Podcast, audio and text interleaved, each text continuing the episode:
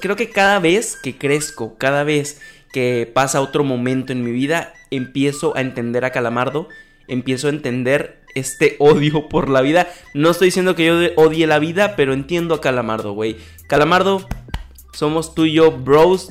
Todos los millennials te entendemos por fin, güey. Después de estarte diciendo, ay, ¿por qué Calamardo es tan pinche este, aburrido? ¿Por qué siempre le dice de cosas a Esponja?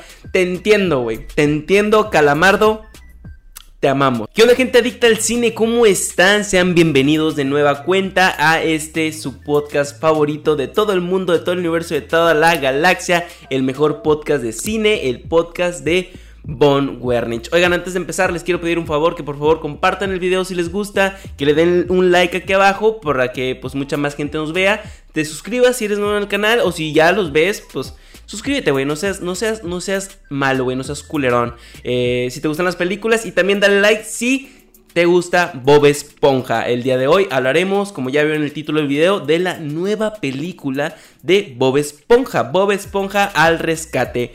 Básicamente lo que pasó aquí es que Netflix consiguió los derechos de esta película para poder estrenarla en su plataforma porque originalmente la película de Bob Esponja al rescate se iba a estrenar en, en los cines. ¿Es esta la peor película de Bob Esponja? En cierta manera sí lo es y en cierta manera no. Y ya voy a explicarme más adelante. La premisa de esta cinta es que un día Bob Esponja llega a su casa y no encuentra a su caracol Gary. Cuando Bob se dispone a buscarlo y emprende un viaje, el resto de los ciudadanos de fondo de bikini se dan cuenta que su vida no es nada sin Bob Esponja. Se dan cuenta que su vida no vale nada si no está ahí en pantalones cuadrados molestándolos todo el tiempo. Algo que me gustó mucho y lo que en realidad es brutal de esta cinta es la animación. La animación está bien chida, güey. O sea, no es la primera vez que intentan hacer a Bob Esponja como esta animación 3D. Ya sabemos cómo terminó eso y salió mal en Bob Esponja 2. No me acuerdo de la... La verdad no me acuerdo ni de la trama de la película, güey. Estaba horrible. Pero aquí se siente bien, güey. Se siente bonito. Todas las texturas como se sienten muy bonitas. Están padres, puedes ver claramente cómo Bob Esponja literalmente es una esponja y, el, y todo, o sea, el pelaje de arenita se ve muy, muy creíble, güey, los metales que hay en los coches en la ciudad, todo, o sea, todo en general se ve muy bonito. Ahí me disculparán si de repente me digo medio agripado porque estoy agripado, la verdad. Espero Hashtag no, COVID, toco madera. Entonces, si la animación creo que no le podemos pedir ninguna cosa más, güey. No le podemos poner algún pero. En lo que sí es que creo que en el guion se siente algo perdida. Y no es algo, creo que se siente muy perdida. Como les digo, la trama es sencilla porque al final de cuentas es lo mismo de siempre. En todas las películas de Bob Esponja hemos visto lo mismo.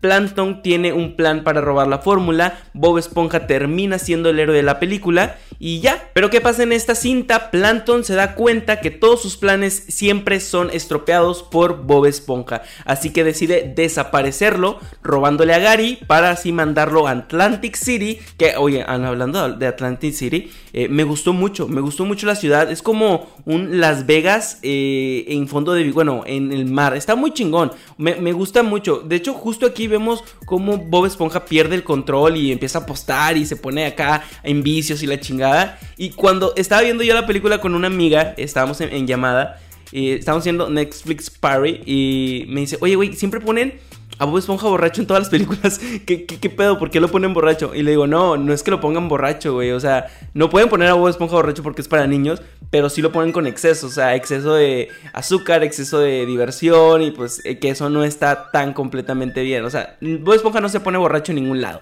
Es exceso de sustancias, Bob. Eh, sí, oigan, regresando al humor. El humor creo que se mantiene muy parecido a la caricatura sí se ve una, una, mezcla, una mezcla, una mezcla como de humor infantil. Pero, ¿por qué? ¿por qué pasa esto? Porque si ustedes ya se dieron cuenta y ya vieron la película, en la película nos presentan el campamento coral, donde están todos los personajes de Bob Esponja, pero en su versión como en su versión infantil, su versión kids. Y creo que por la inclusión de este campamento coral es como nos van a ir metiendo la próxima serie que va a haber de Bob Esponja. Y ahí vamos a platicar de eso. Pero sí, Ya por el final, la verdad se pone muy cursi y más porque creo que se siente muy forzado. Ya donde todo el mundo está en el escenario y empiezan a platicar cómo todo el mundo conoció a Bob Esponja y le cambió la vida y todo este pedo, que es algo extraño, o sea, porque ¿cómo es posible que en las historias de cómo conocieron a Bob Esponja, Arenita cuenta la historia de cómo conoció en el campamento coral a, Bob, ya repetí muchas veces Bob Esponja, y cuando en la, en la caricatura ya sabemos cómo se conocieron ellos en, en, en, realidad. Bueno, no es en realidad, es una caricatura. O sea, yo sé que esto no existe.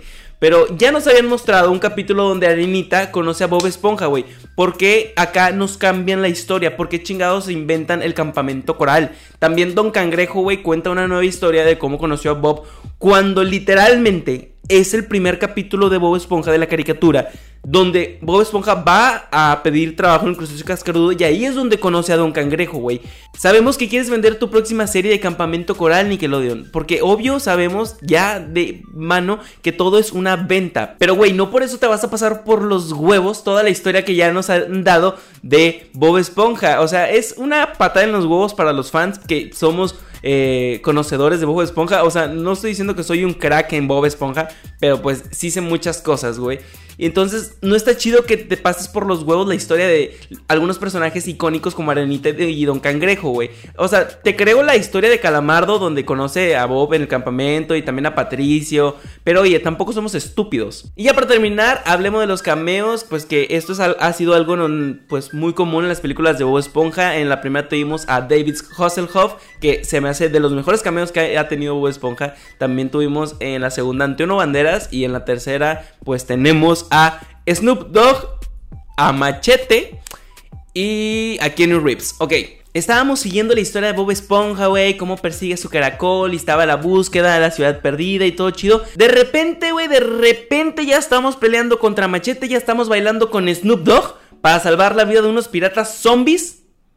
¿Qué rayos? Eh, ¿A ustedes les suena eso Bob Esponja, güey? ¿En qué, ¿En qué momento Bob Esponja llegó a ser una mamada? Literal, yo creo que en esta parte de la película los guionistas dijeron, güey, vamos a aspirar esta montaña de cocaína y vamos a escribir un pedazo de la película porque literal no tiene sentido en nada para la película. Si quitas esa parte del baile de Snoop Dogg y la pelea de, de contra Machete, güey, la película termina siendo igual, güey, te vale verga esa historia. Por eso al principio les decía que no tenía tan buen guion, de hecho no tiene un buen guion, porque es una mezcla como de situaciones random, es una mezcla de situaciones cotidianas y que de la vida de Bob Esponja, obviamente no cotidianas en la vida normal, pero sí son cosas divertidas, espontáneas, que al final no tienen como que una repercusión en la historia, pero pues te van guiando por algún lado. En conclusión, Bob Esponja al rescate es una cinta pues que nos vino a salvar de este encierro llamado 2020. La verdad, yo sí necesitaba algo como para divertirme, algo como para desestresarme, no la película de Adam Sandler Hobby Halloween,